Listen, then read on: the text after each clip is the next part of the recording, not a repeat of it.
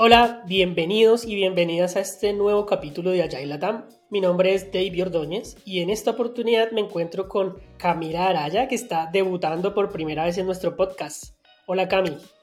Hola David, muchas gracias por la presentación. Un gusto estar en este espacio al poder hablar hoy de uno de los temas que nos ha ido acompañando el último tiempo. Así es, hemos venido trabajando harto con Cami en torno al tema que traemos hoy. Pero ¿de qué vamos a hablar hoy, Cami? En esta oportunidad vamos a hablar de uno de los temas que está más en boga el último tiempo y que está despertando harto interés en las organizaciones, sobre todo a nivel estratégico. Y esos son los OKR. Nuestro objetivo para el día de hoy es poder alinear un poquito los conceptos básicos de los OKRs y también transparentarles las preguntas que más nos hacen a nivel transformacional en las organizaciones. Excelente, Cami. Bueno, entonces vamos a estar hablando de eso que más aparece cuando estamos implementando KRs. Pero para hablar de eso que más nos ha aparecido implementando KRs, tenemos que partir alineando lo fundamental. Todos tenemos que estar en la misma página. Entonces, primero, definamos qué son los OKRs. Los OKRs son un sistema de gestión que ayuda a implementar la estrategia. OKR es una sigla, que es una sigla que viene de unas palabras en inglés.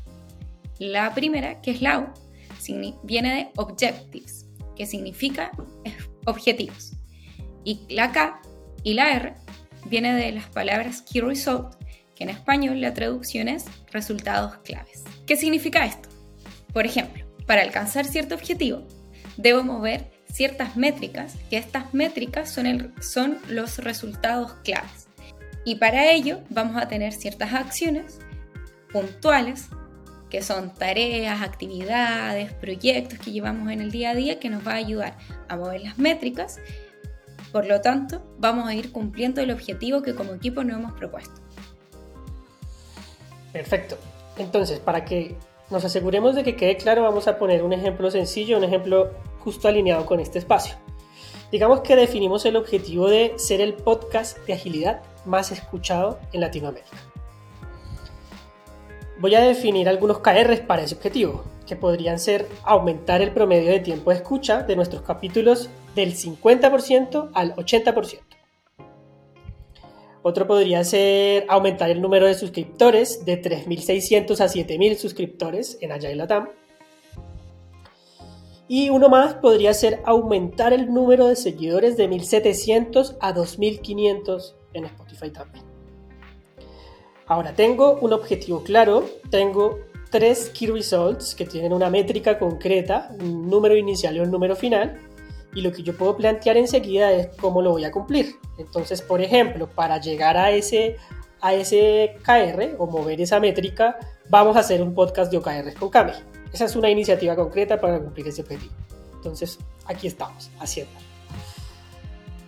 Ahora, si empezamos a profundizar un poco más, vamos a ir añadiendo algunas capas de, experiencia y complejidad en la conversación para contarles algunos elementos un poquito más, más allá de los OKRs. Partamos definiendo entonces uno de los puntos que genera a veces más confusión y que conduce a error. ¿Cuántos OKRs deberíamos generar, Cabe? ¿Cuántos crees? ¿Cuántos dices tú? Excelente pregunta, porque es uno de los errores más típicos que hemos visto. ¿A qué me refiero con estos errores más típicos? Lo ideal es, tener máximo entre 3 a 5 OKRs por equipo de trabajo que esté realizando esta estrategia, ¿eh? como OKRs en sí. ¿Y cuántos KR, es decir, resultados claves, podemos tener por cada objetivo? Entre 2 a 5 KRs por objetivo. Hay equipos que genera muchos OKR. Creo que tú eres uno que había trabajado con una empresa que había tenido como más de 2.000 OKR, o sea, imposible de darle track, imposible de darle foco, porque tienes muchos, y cuando tienes muchos, no sabes por dónde enfocarte, es como este dicho popular, el que mucho abarca, poco aprieta. Ahora, David, eh, si quisieras quizás contar un poquito más de esto, y poder contestar otra pregunta muy típica que nos hacen, que es ¿en qué periodo de tiempo puedo hacer mis OKRs? ¿Cuál es la cadencia en que puedo hacer estos OKRs? Y quería apuntar sobre lo que comentaste del de cuántos OKRs debería generar. Eh, no, eran tantos, no eran tan miles, pero sí se contaban en cientos. Y claramente el costo, la inversión en construir esos OKRs fue bastante, pero luego no se pueden monitorear. Y aquí aparece una premisa fundamental, y es que son de 3 a 5, 2 a 5 objetivos y resultados clave, para que sea algo práctico, porque los OKRs están pensados para la acción, para mover y generar cambios. Por lo tanto, si tenemos una gran cantidad y no podemos monitorear y trabajar con ellos, no nos sirve. Entonces tenemos que priorizar cuáles son las cosas más importantes, de verdad, las más importantes que tenemos que lograr en un periodo de tiempo. Y ahí me paso a tu segunda pregunta. ¿Cuál es la cadencia? ¿Cuál es ese periodo de tiempo? ¿Para cuánto tiempo deben ser mis OKRs? Eh, en nuestra experiencia, una de las frecuencias más comunes es generar OKRs trimestrales y OKRs anuales. Normalmente lo que está tendiendo a pasar es que los OKRs anuales son los OKRs de las divisiones o las compañías más de alto nivel y los OKRs trimestrales se están ejecutando más a nivel de equipos. ¿Cuál es el objetivo, el avance del objetivo que queremos lograr en este primer trimestre? Sin embargo, no es una norma, no todas las empresas tienen que seguir la misma cadencia y de hecho hay algunos ejemplos interesantes porque hay algunos eh, entornos, por ejemplo los deportivos, donde pueden ser por temporadas. Entonces pueden fijarse objetivos para la pretemporada, objetivos para la temporada y objetivos para la postemporada, por ejemplo. O hay algunos equipos que por tamaño eh, deciden integrar también objetivos anuales, OKRs anuales y OKRs trimestrales juntos. Hay algunos que deciden hacerlo semestralmente porque sienten que a los tres meses no alcanzan a, a ver un impacto significativo por el tipo de negocio en el que están y que el año es demasiado lejano, entonces prueban a hacerlo semestral y así en realidad podrían elegir distintas cadencias en función de la, de la realidad de la empresa en la que ustedes están. Oye, David, entonces interpretando un poco lo que nos estás contando, finalmente la decisión de la cadencia va a depender de la naturaleza de la empresa o de la naturaleza del equipo. Va a depender de la naturaleza de la empresa y de la naturaleza del equipo y un poco de ambas incluso. A partir de ahí podríamos hacernos otra pregunta y es si los OKRs son un mecanismo de definición de objetivos estratégicos y los estamos haciendo para equipos y empresas, entonces no puedo aplicar OKRs para mí, para mí solo, Em, o para mi equipo, si toda mi empresa no lo está usando, por ejemplo, si en toda la compañía no han decidido hacerlo, pero yo quiero con mi equipo probarlo, ¿no, debería poder aplicarlos también? ¿Qué dices, Fabi? Bueno, primero que todo, esta pregunta la han hecho harto. De hecho, me la hicieron en el último meetup de OKR que estuve haciendo. Y la respuesta es simple y compleja. ¿Por qué es simple? Porque sí, tú puedes hacer OKRs personales eh, o para tu equipo, incluso si, hay una, si la empresa o la organización en la que trabajas no lo está haciendo. Sin embargo, el impacto que estos OKR pueden generar puede ser menor a diferencia si es que lo hicieras con toda la compañía o si toda la compañía estuviera moviéndose a generar OKR como un mecanismo para implementar la estrategia a nivel compañía.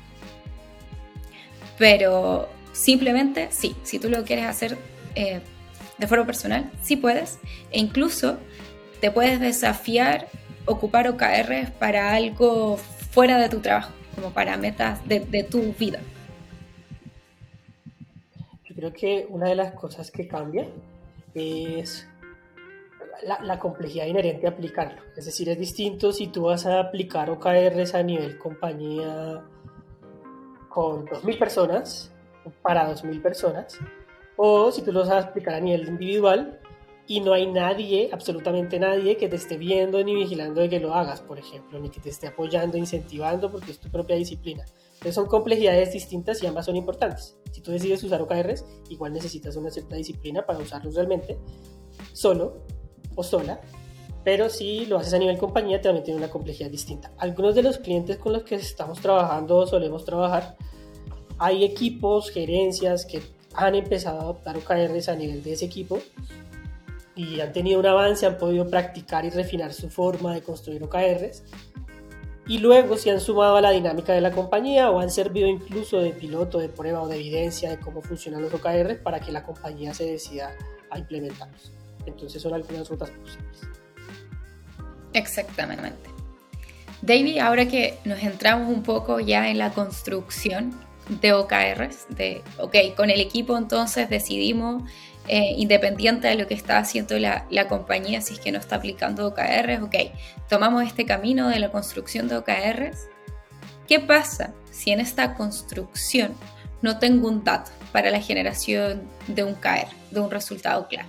Varios escenarios cuando no tenemos un, un dato concreto. Eh, de hecho, lo más probable es que si tu compañía no ha trabajado con OKRs, haya una ausencia bastante amplia de datos. Normalmente decimos si pudiéramos medir X o Y cosa, podríamos calcularlo, no tenemos cómo. A veces el desconocimiento de las métricas nos hace caer en definir tareas como KRs que no deberían ser, como ejecutar la tarea per se, como grabar el podcast como KR y grabar el podcast, como yo les mencioné en el ejemplo, es una iniciativa, es una acción concreta. Entonces cuando no tenemos esos datos, lo que nos suele pasar es, hay, hay varios casos. Uno en el que la métrica se podría obtener y las personas lo saben, dicen, podríamos medirlo y digamos que es un OKR trimestral. Dentro del trimestre podríamos llegar a medirlo y empezar a monitorear el progreso. Entonces, puede pasar que si no sabemos, definen un, valor X, nosotros recomendamos normalmente lanzarse con un valor y no poner X o Y, porque considero que las X y las Y son cómodas. Una X y una Y nos dicen, ah, bueno, un X por ciento, listo, después cuando lo midamos lo, lo ponemos. Pero si nosotros ponemos ya un 50% y nos incomoda porque no lo hemos medido, no sabemos si es real, hay una cierta incertidumbre, como que nos empuja más a accionar, a ir a medirlo para poder aterrizarlo. Si es necesario, luego lo pueden ajustar, porque digamos que definimos 50% y es una locura porque en realidad estamos en 5% y el gap es gigante y no vamos a alcanzar a trabajarlo. Entonces, puede convenir eh, ajustar el KR a un número más razonable. También puede pasar que la medición no la vamos a poder obtener todavía o no tenemos ni idea de cómo medirlo. Entonces tenemos que acudir a generar pocos KRs con ciertas métricas que conocemos y que podemos usar bajo la tentativa de ajustarlas en, el futuro. Y también me ha pasado que algunos dicen, en este primer Q nos vamos a enfocar en un scope más específico que nos prepara el camino. Y en el segundo Q vamos a llegar con algunas mediciones hechas para poder incluirlas dentro de nuestros KRs. Esos son algunos caminos que hemos visto frecuentemente. David, mencionaste algo que me parece clave de rescatar, que fue, bueno, después lo ajustamos, si generamos este número, este 50% que tú nos diste de ejemplo, en el transcurso lo podemos ajustar. Bueno, ¿cuándo lo puedo ajustar? Yo creo que esa es otra de las preguntas frecuentes y, de hecho genera confusión porque muchas veces se espera que, que, sea muy prescriptivo, como, mira, al tercer mes o en el mes uno, el día tanto de la semana tiene que cambiar y no, no, no funciona así realmente porque los OKRs están pensados para adaptarnos al cambio, para responder a un entorno incierto que cambia constantemente y a plantearnos desafíos distintos también. Entonces, la, recomendación ahí también es, el, el KR puede cambiar en cualquier momento, incluso el objetivo porque puede quedar obsoleto en el camino. No lo planificamos así, no es que, ah, bueno, hagamos este objetivo y este KR para que cambie la primera semana. No, lo planificamos con el tiempo que definimos, que son tres meses, por ejemplo. Pero si en el camino nos descubrimos información que nos hace, que nos invita a ajustarlo, tenemos que ajustarlo, porque si no empieza a ser inútil. La idea no es mantenerlo por mantenerlo, sino que tenemos que, que ajustarlo. A veces nos cuesta esto, llevar la conversación, porque no son OKRs normalmente individuales, son en un equipo, entonces hay que traer la conversación, entonces es necesario llevar la conversación para que se discuta. Y cuando eso no pasa, también hay algunas instancias de revisión eh, que ocurren en, en medio del, del, del, scope definido para el, para el OKR, donde se deben levantar estos temas si es que no han aparecido antes. Entonces, en resumen, continuamente cuando veamos que pasa, lo podemos levantar y pedir una conversación específica o asegurarnos de que pase máximo en esa instancia de revisión que tenemos definida. Si no puedo generar cientos de OKRs, como ya dijimos, ¿qué pasa con el día a día? ¿Vale? ¿Qué pasa con todo lo que ya hacemos? Eh, no tengo que integrarlo en, los OKRs, no tiene que estar todo ahí, o voy a dejar de hacerlo.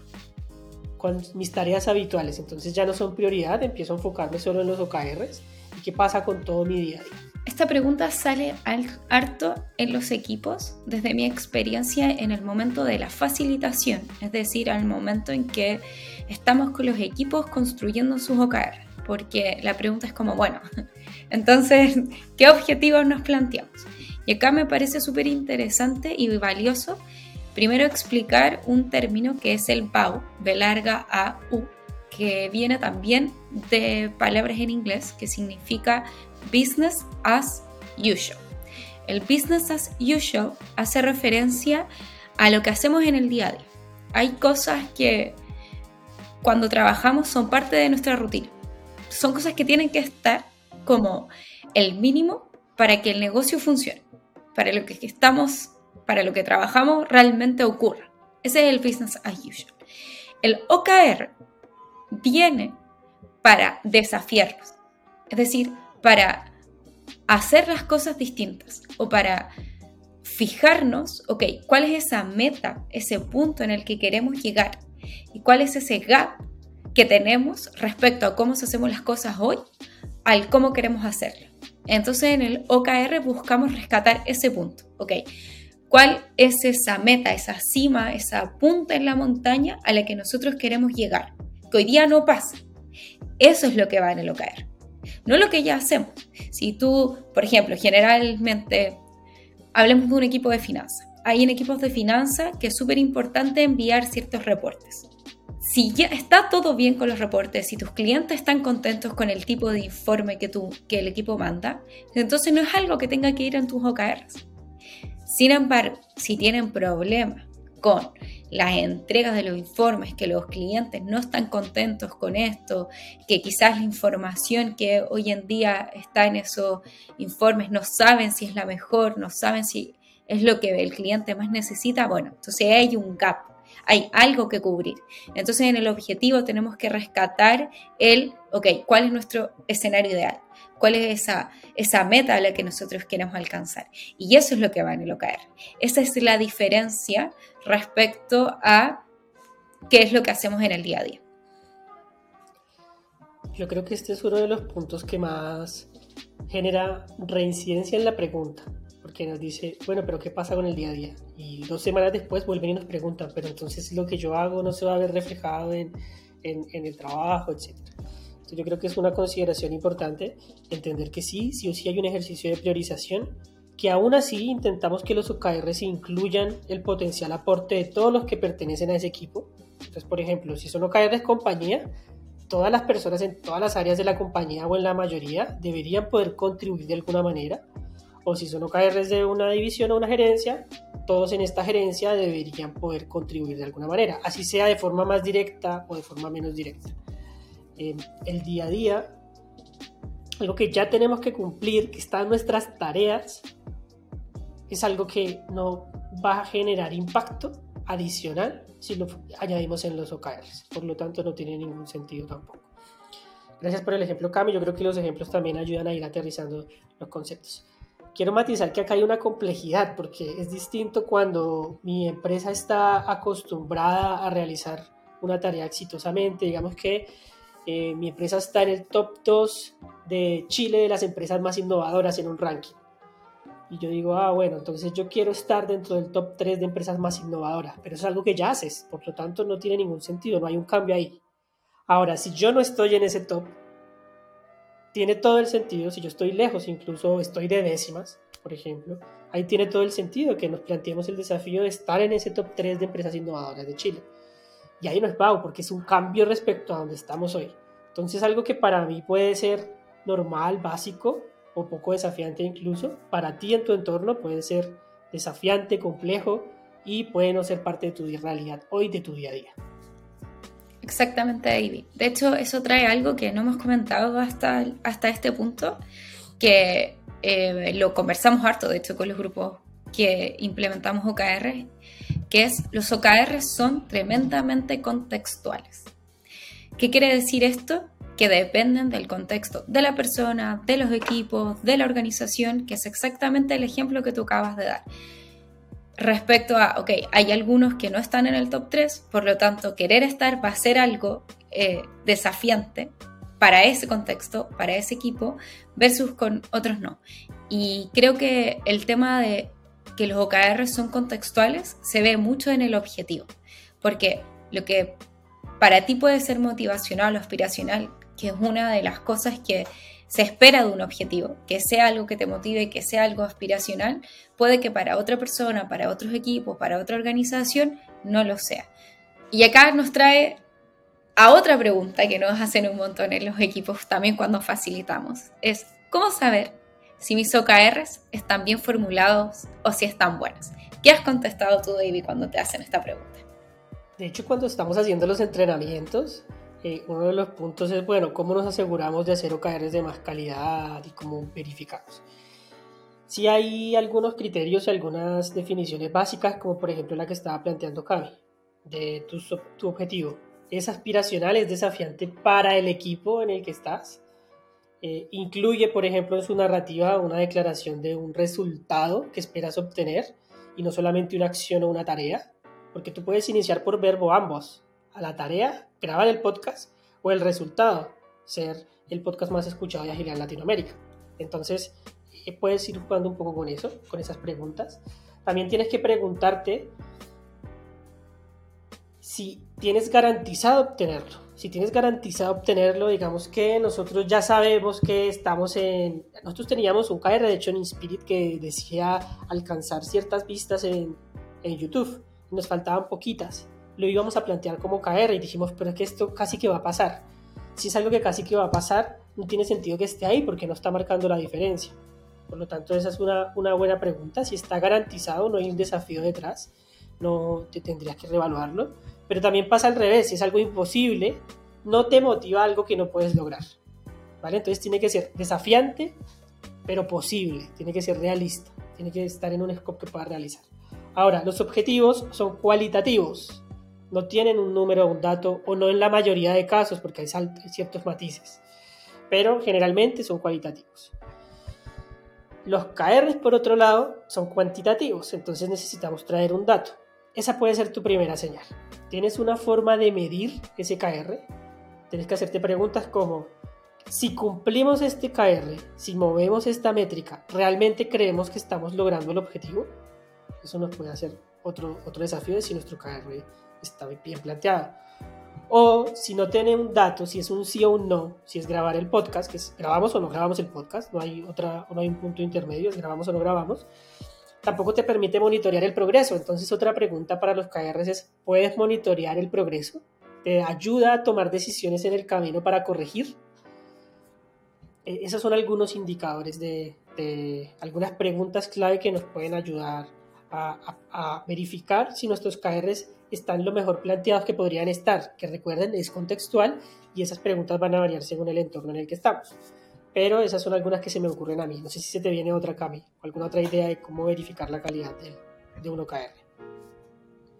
A este punto no, pero sí me surge como otro tema que aparece harto en las conversaciones con los equipos, es un poco lo que estábamos recién hablando, que hay harta discusión al momento de evaluar un OKR, el tema que sea aspiracional, sobre todo cuando miramos hacia, el lado. Como, a ver, revisemos, por ejemplo, ya, somos el equipo de finanzas, dado que me aventaré un poco con el equipo de finanzas, quiero ir a mirar como inspiración, por ejemplo, eh, los, equipos, eh, los OKRs del equipo de personas. Y alguien perfectamente puede decir, oye, pero esto, estos OKRs no me parecen aspiracionales ¿Qué le, ¿Qué le, dirías tú a, a, esa persona, David, que me dice así del equipo de personas que para él no son aspiracionales? Yo creo que justamente esa, esa es la pregunta. Eh, para ti no son aspiracionales, pero tú sabes en qué estado está el equipo de finanzas, sabes cómo lo ven ellos, saben cuál es su escenario actual y por qué lo plantearon ahí. Eh, probablemente antes de, de discutírselo, hacer reflexionar a la persona para luego ir a confirmar que en efecto puede que para ese equipo de finanzas el desafío esté planteado como ejemplificamos antes, para ellos sea un cambio sustancial porque es algo que no tienen hoy y es algo que les viene problemando y, y les motiva incluso resolverlo. Entonces hay algunas cosas que para esta gerencia se puede ver operativa, pero para la otra gerencia del otro equipo puede ser realmente un, un desafío. Gracias, David. Y quisiera agarrarme de otra conclusión que me parece un buen punto, que es el tema de la transparencia de los OKR, que tampoco lo hemos mencionado. Que, por ejemplo, el equipo de finanzas puede ir a ver el equipo de personas, los OKRs del equipo de personas, o viceversa, y preguntar, oye, eh, ¿me podrías explicar por qué este OKR o qué está pasando en el equipo? Es uno de los pilares más importantes de los OKR, que es la transparencia, la transparencia a nivel organizacional. Y acá, David, ¿qué, hemos explicado cuando dicen por qué es importante la transparencia? De hecho, hemos estado en, en, algunos escenarios complejos porque hay herramientas específicas para, para trabajar con OKRs. Y si miramos algunos datos y estadísticas, y la verdad es que en nuestra experiencia, una de las herramientas más comunes es un Excel en la nube, disponible para todos, porque lo más importante de, o uno de los cambios de paradigma que plantean los OKRs es la disponibilidad de la información de forma abierta. Algunas empresas como GitLab, que es una empresa de, de infraestructura y desarrollo de software, dejan sus OKRs públicos en Internet incluso, como una forma de, extremar esa transparencia. Pero no digo que tengamos que hacerlo todos, creo que es complejo llegar a ese punto también, es interesante igual, pero sí debería ser como mínimo toda la compañía la que se entera de y puede ver los OKRs de, los, de las demás gerencias y de la compañía, obviamente. Si no podemos verlo, si no podemos acceder a él, no se genera una retroalimentación positiva, porque yo también puedo cuestionar a, a cualquiera o indagar con cualquiera porque está planteando ese objetivo, porque recuerden que las compañías no son islas, entonces que yo esté en otra área no significa que lo que yo haga no impacte a otra área. De hecho, algunos OKR son bastante vinculantes entre áreas. Entonces es importante poder verlos, poder ver el progreso, que sea transparente para todos. Incluso si esto implica no usar una herramienta de OKR por un tema de licencias y costos, pues nos vamos a algo que lo más habitual es que ya exista, que es una nube pequeña privada interna donde puedan compartir sus OKRs en un artefacto público con una cierta gestión de permisos. Deben ser visibles para todos y si no estamos perdiendo una parte fundamental de los, de los OKRs en mi opinión. Muchas gracias David. De hecho esto nos pasó a nosotros no hace mucho en un caso real, trabajando, acompañando una empresa en la implementación, donde hubo un problema de licencias con, con una plataforma y al final, al velar por la transparencia y porque todos tengan acceso a, esta información, a los OKRs de, de todos a lo largo de la compañía, finalmente se decide por una herramienta mucho más simple en su estructura y su complejidad, pero que tengan acceso todas las personas. Porque prima la transparencia sobre que sea la super plataforma, último modelo, última actualización, etc. De hecho, yo creo que es una de las... También puede pasar que digan esperemos, esperemos a tener la, la herramienta y no tiene ningún sentido. Los OKRs pueden funcionar sin eso, pueden hay formas creativas, ligeras, prácticas para los que toda compañía puede usar OKRs. Nosotros hemos tenido que integrar estas, sortear estas herramientas, así sean temporales, así sean transicionales, pero poder avanzar con los elementos básicos, definir sus OKRs, dar alineamiento a la compañía, darle visibilidad y empezar a trabajar en sus objetivos estratégicos.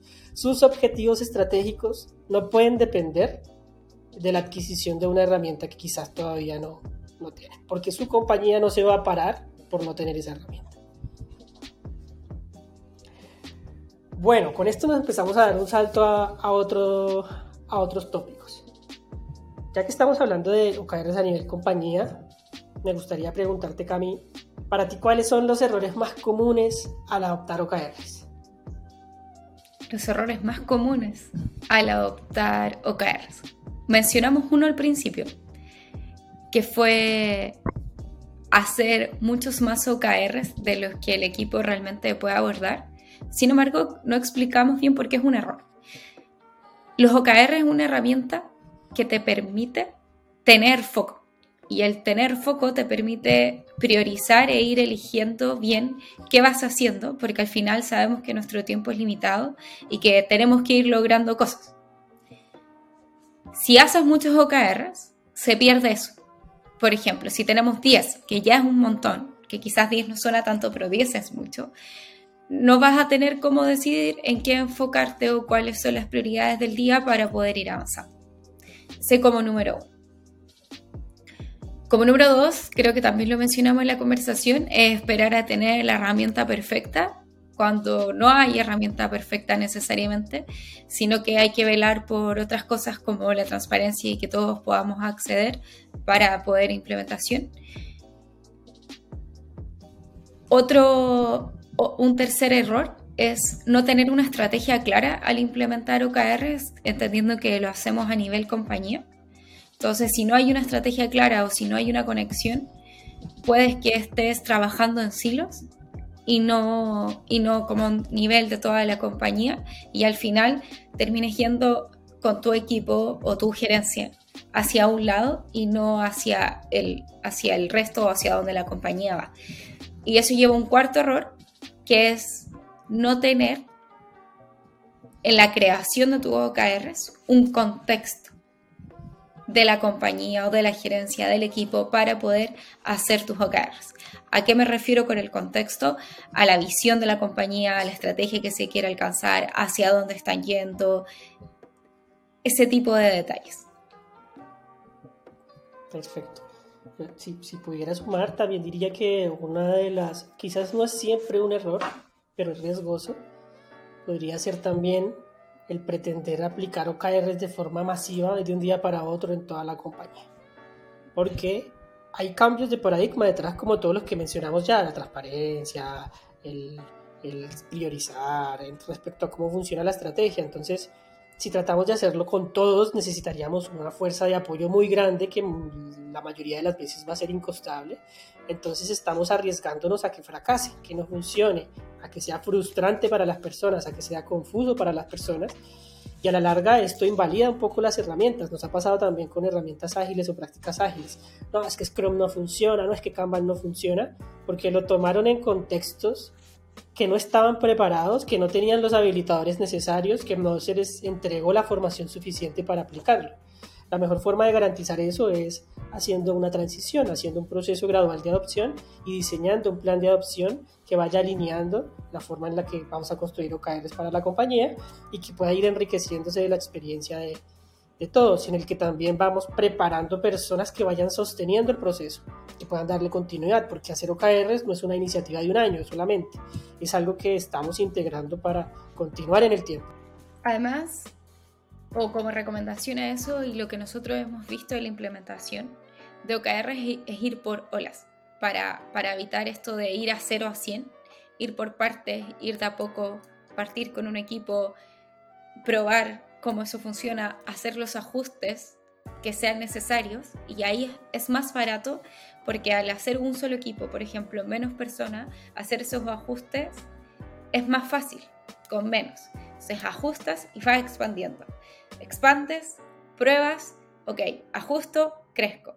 Y así ir a poco y, cuando nosotros lo hemos llevado a la realidad, a eso le hemos llamado olas.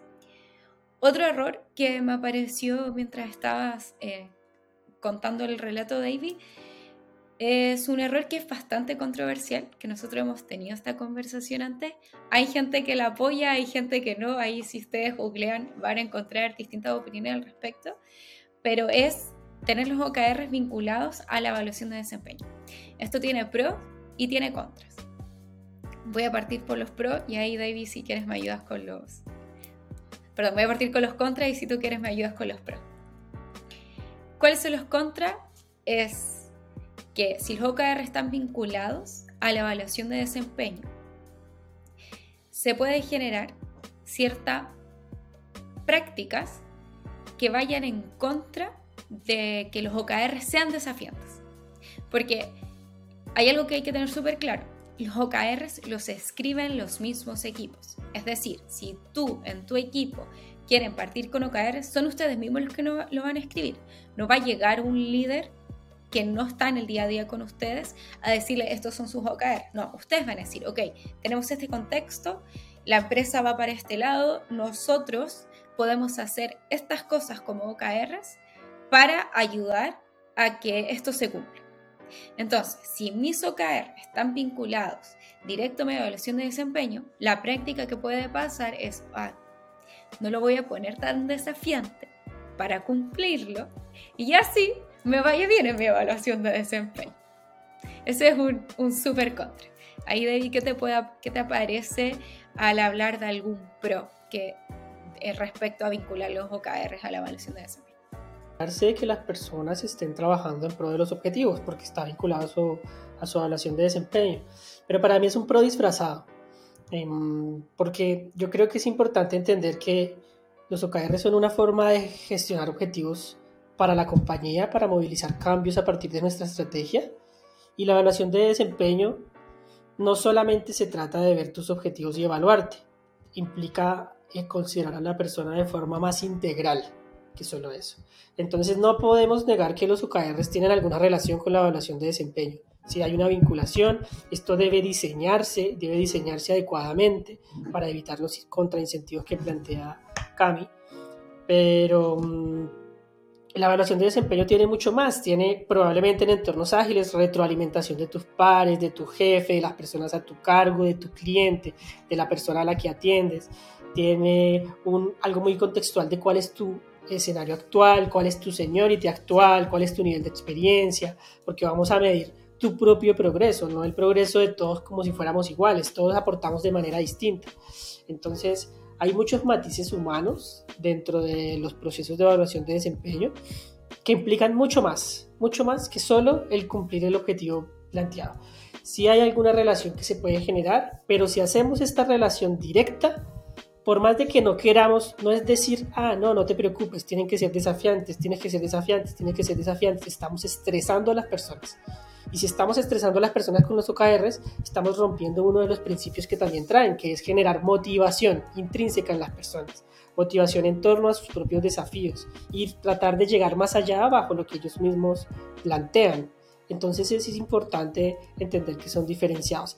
Así que si hablamos de, un pro, de pros específicos reales, yo creo que no, que no hay. Yo creo que es una necesidad vincularlos para que realmente lo que hagan las personas esté alineado con los objetivos que tenemos, pero no, no lo describiría como un pro como tal, sino que diría que es una serie de matices importantes. Esto va a seguir apareciendo, es algo que se va a seguir cuestionando en mi opinión, es algo que vamos a ir probando de nuevas maneras, pero para nosotros es así y de hecho hay muchas evidencias latentes y constantes de que eso pasa.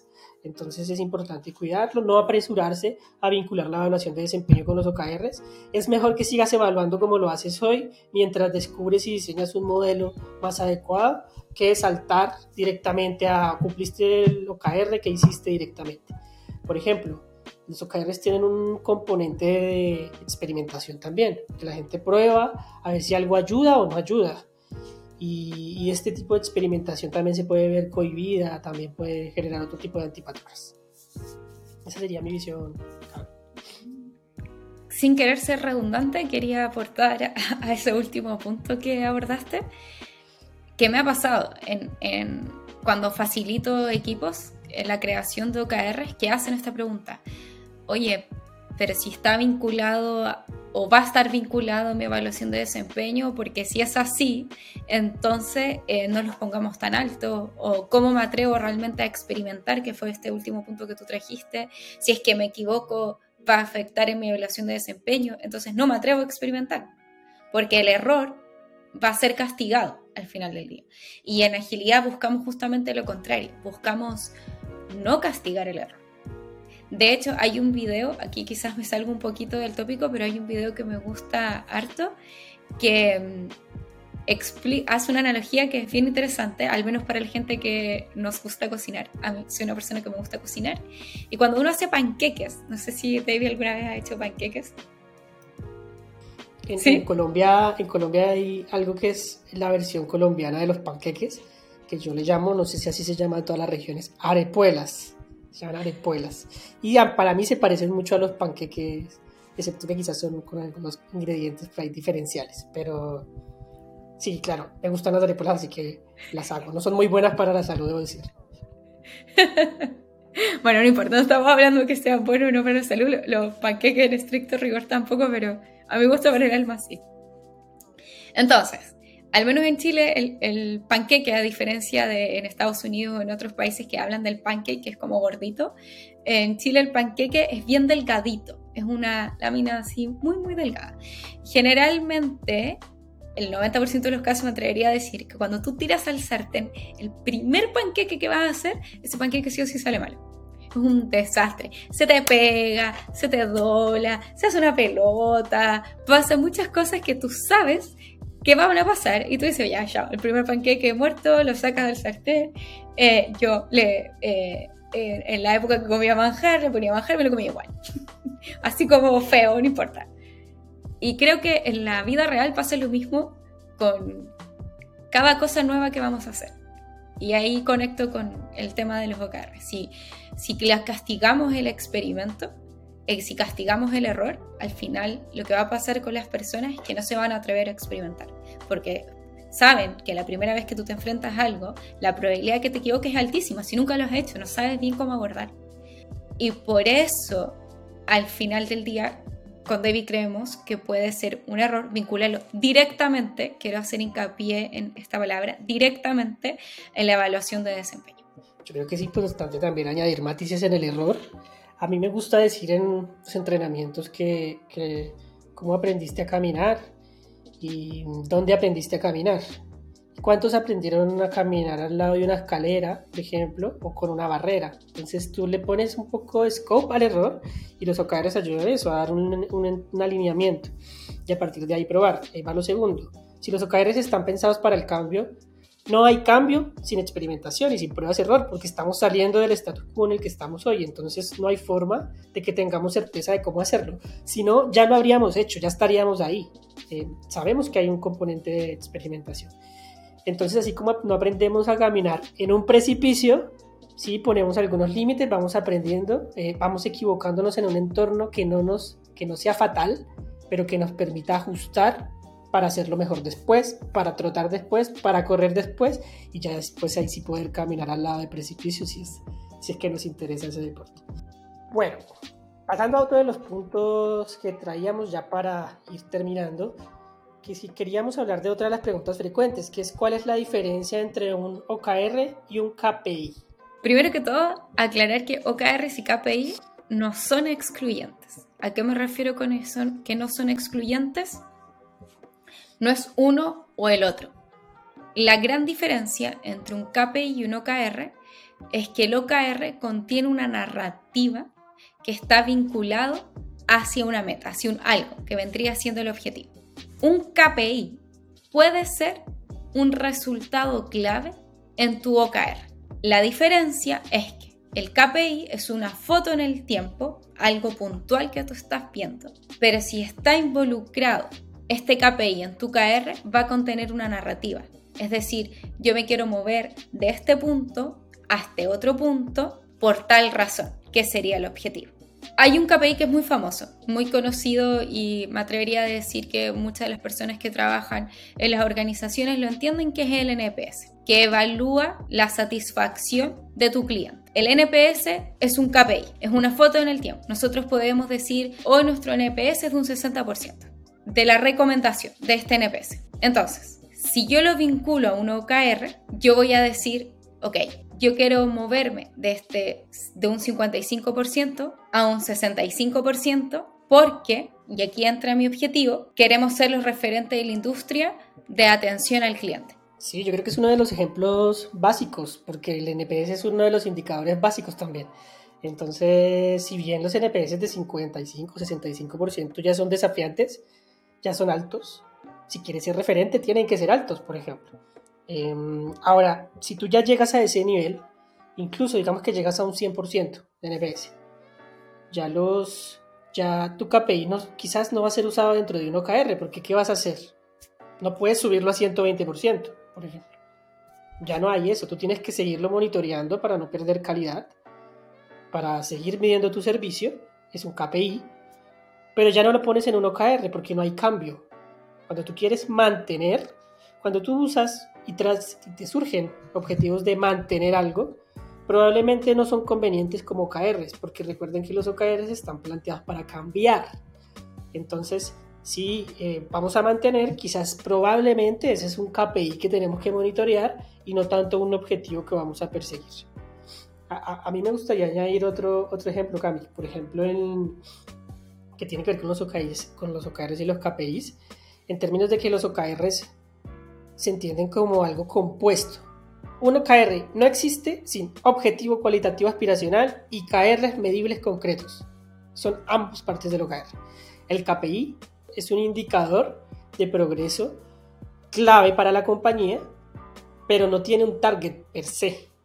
Es decir, yo puedo monitorear el NPS como KPI, pero sin target sigue siendo KPI, sigue siendo un importante indicador de performance, Key Performance Indicator. Un ejemplo que puede también traer luces sobre esto, que yo creo que se resume en una frase.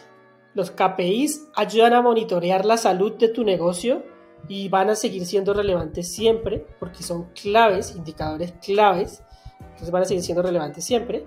Los OKR buscan un cambio y no necesariamente un KPI se utiliza para movilizar un cambio, pero puede que sí. Entonces digamos que yo quiero estar siempre disponible para mis clientes. ¿Por qué? Porque mi empresa, mi portal se cae todo el tiempo y yo trabajo en un portal web y ese es mi negocio. Entonces si mi web se cae todo el tiempo y mi, algo que se llama uptime, mi disponibilidad es del 50%, entonces se me cae todo el tiempo. Es desafiante subirlo a un 99%, es difícil, puede ser complejo porque es algo en lo que no estoy hoy. ¿Vale? Estar disponibles para un negocio que es un portal web es un indicador clave de performance, de rendimiento. Sin él, mi negocio no opera bien, tiene mala salud, ¿vale? Yo monitoreo esa disponibilidad. Mi OKR es mejorar mi disponibilidad para los clientes. Mi KR es pasar de un 50% de uptime o disponibilidad a un 99% de disponibilidad. Perfecto. Ahora, lo cumplí en un Q, en un trimestre. En el siguiente trimestre yo no voy a poner subir mi disponibilidad a 120%, no existe, no tiene sentido. Yo ya tengo que mantenerlo, tengo que mantener esa disponibilidad. Ya no me fijo un objetivo de mantener, sino que lo mantengo como un KPI que monitorear para mantener la salud de mi negocio y con el OKR voy direccionando otra cosa. Ah, bueno, ahora no solo tengo que estar disponible, ahora tengo que satisfacerlo, por ejemplo. Ahora tengo que asegurarme de estar entregando algo que le sirva y puedo fijarme una nueva meta y una nueva dirección. Bueno, para ir cerrando, quisiéramos hacer algunas últimas preguntas que serían, por ejemplo, ¿cómo puedo empezar con OKRs? Me parece compleja tu pregunta para el cierre. esa, es la verdad. ¿Cómo puedo empezar? Hay distintos niveles en los que puedo uno empezar. Por ejemplo, primer nivel, individual podríamos dar una respuesta súper simple, pero por experiencia me atrevería a decir que ambos sabemos que no es tan simple. Porque si es individual, simplemente tú tienes que pensar en, ok, ¿cuál es esta cadencia en la que quiero generar mis OKRs? Cerrar tu un espacio en tu agenda y hacer tus OKRs y empezar a monitorearlos y llevarlos. Sabemos que eso es complejo porque muchas veces no pasa en el día a día, hay mayor comillas, flexibilidad a cambiar lo que sea de tu, de tu OKR, porque la discusión es solo contigo, entonces podría estar cambiando cada cinco minutos tu OKR y eso tampoco te va a ayudar a realmente darle un seguimiento y a realmente poder trabajar en este desafío que tú te has planteado. También puede ser si tus OKR son personales, es decir, para tu vida, que también se puede, o están 100% enfocados en tu trabajo, por ejemplo, en los OKRs de tu equipo pero tu contribución individual, personal. También son dos contextos bien distintos. Tal cual. Eso como primer nivel, como individual. Ahora, un segundo nivel, podríamos hablar de equipos o, incluso de, gerencias o, o, equipos un poco más grandes. Y ahí más o menos la respuesta es como lo mismo. A hablar con el equipo, ver a qué nivel de cadencia quieren hacerlo, si es que no se está haciendo a nivel de organización, tengamos ese supuesto que se está haciendo solo este equipo quiere partir y en la compañía no se está haciendo. Entonces tú te tienes que poner de acuerdo con el equipo, quizás convencerlos de realmente que anual, los que David eh, dio de ejemplo en algún minuto, y finalmente bloquear una cantidad de horas en tu agenda y empezar a crear tus OKRs. Ahora, consideremos este tercer nivel que es el de la organización. Ahí la respuesta es mucho más compleja porque tiene que haber un lineamiento de la compañía, ahí hay que partir hablando como con los sponsors, cómo se va a hacer, cuál va a ser la estrategia, a qué cadencia general la compañía lo quieren hacer, cuántos niveles de OKR se, van a implementar, lo vamos a hacer por sí solo, vamos a eh, contratar ayuda externa, cuánto tiempo lo vamos a probar, va a ser solo un experimento o se va a quedar para siempre. Y tiene un matiz que creo que solo esa conversación nos podría dar para un podcast completo. En uno de los procesos que acompañamos, de hecho, el primer convencido que tenía que estar era el CEO o la CEO de la compañía. A partir de ahí el comité ejecutivo, ¿cómo sabemos si están convencidos? Porque añadieron un OKR que dentro de sus OKRs tenía eh, una forma de medición del impacto de los, de los OKRs y dentro de sus iniciativas estratégicas estaban los OKRs. Entonces estaba por todos los lados considerado como un elemento transversal para la compañía y estaba medido también. OKRs con OKRs, básicamente.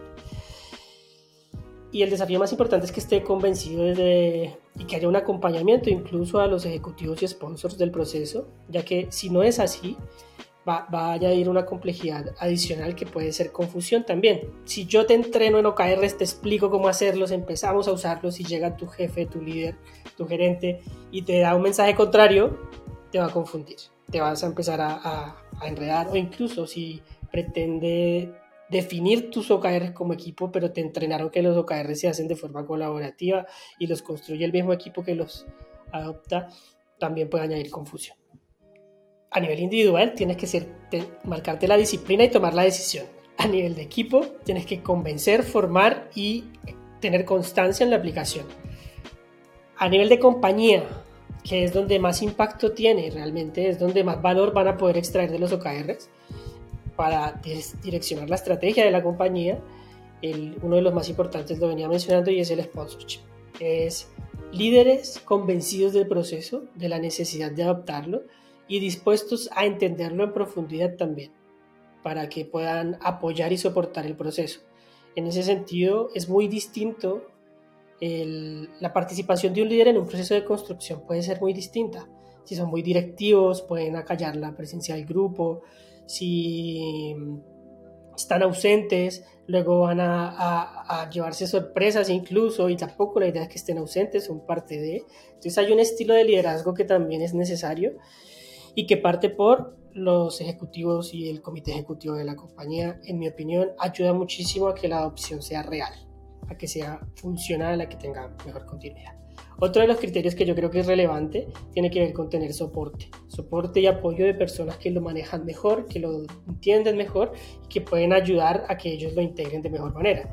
Partamos de la premisa de que si van a empezar a usar OKRs es porque no los venían manejando, por lo tanto tal vez no los dominaban o no los habían aplicado en su totalidad. Entonces es importante apoyarse en alguien porque si bien parecen muy simples, tienen una complejidad entonces, hay que tener apoyo de alguien que sepa, puede ayudar mucho. Puede ser alguien que contrate directamente, alguien que ya esté en la compañía, que, que los maneje, pero que no haya tenido oportunidad de impulsarlos, o apoyo externo que se traiga para apoyarlos.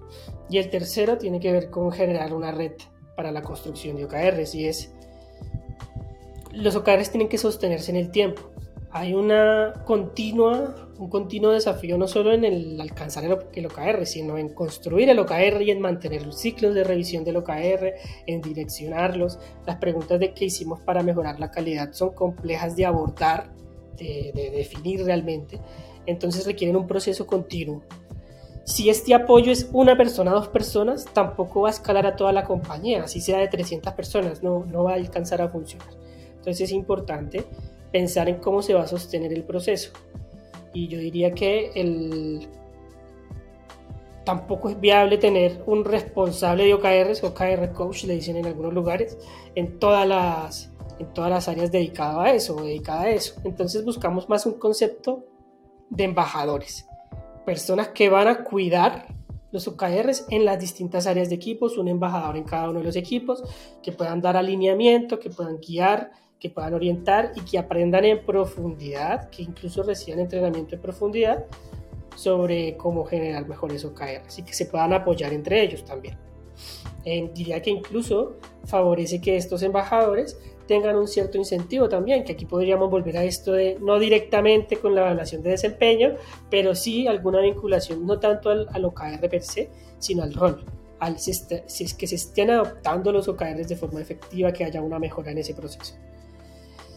Y por último lo mencionamos en el camino, que yo diría que favorece y es que haya una estrategia, que no sea solo lanzarse y probar, sino que haya una, una, una visión, un plan, que no es fijo porque estamos hablando de agilidad, sino que es adaptable, pero que nos da una ruta y nos marca una pauta sobre qué ir transitando hacia una opción de OKRs. Ahora, la ventaja de los OKRs que se usan dentro de OKRs, como el caso que mencionamos, es que tienes que medir si está funcionando, tienes que asegurarte de ver el impacto. Entonces diría que eso también se vuelve crítico.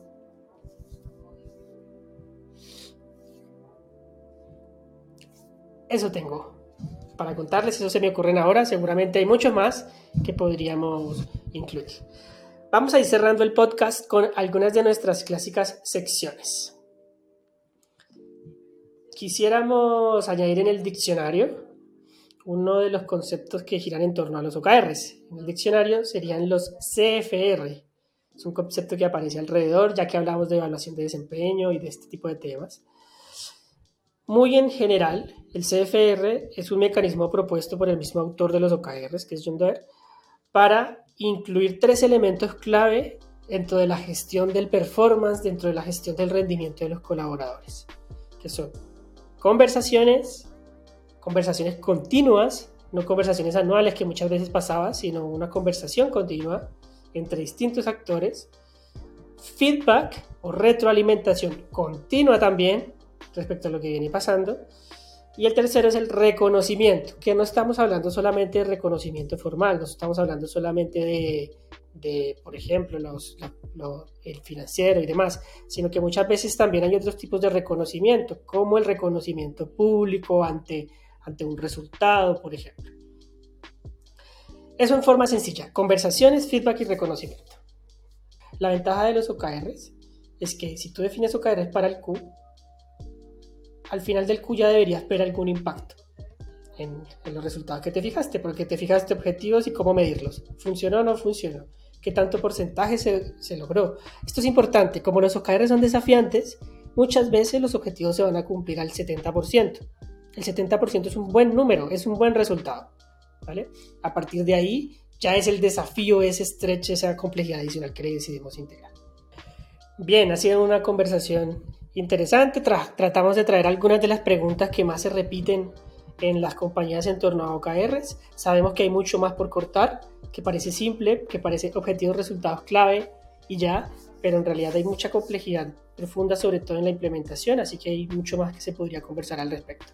Quisiera agradecer a todos los que nos escucharon en este podcast, que nos ayuden a cumplir OKR que usé de ejemplo, es decir, compártanlo, difúndanlo si les gustó, déjenos sus comentarios si así lo quieren también, recuerden que va a haber una publicación asociada a lo que conversamos hoy.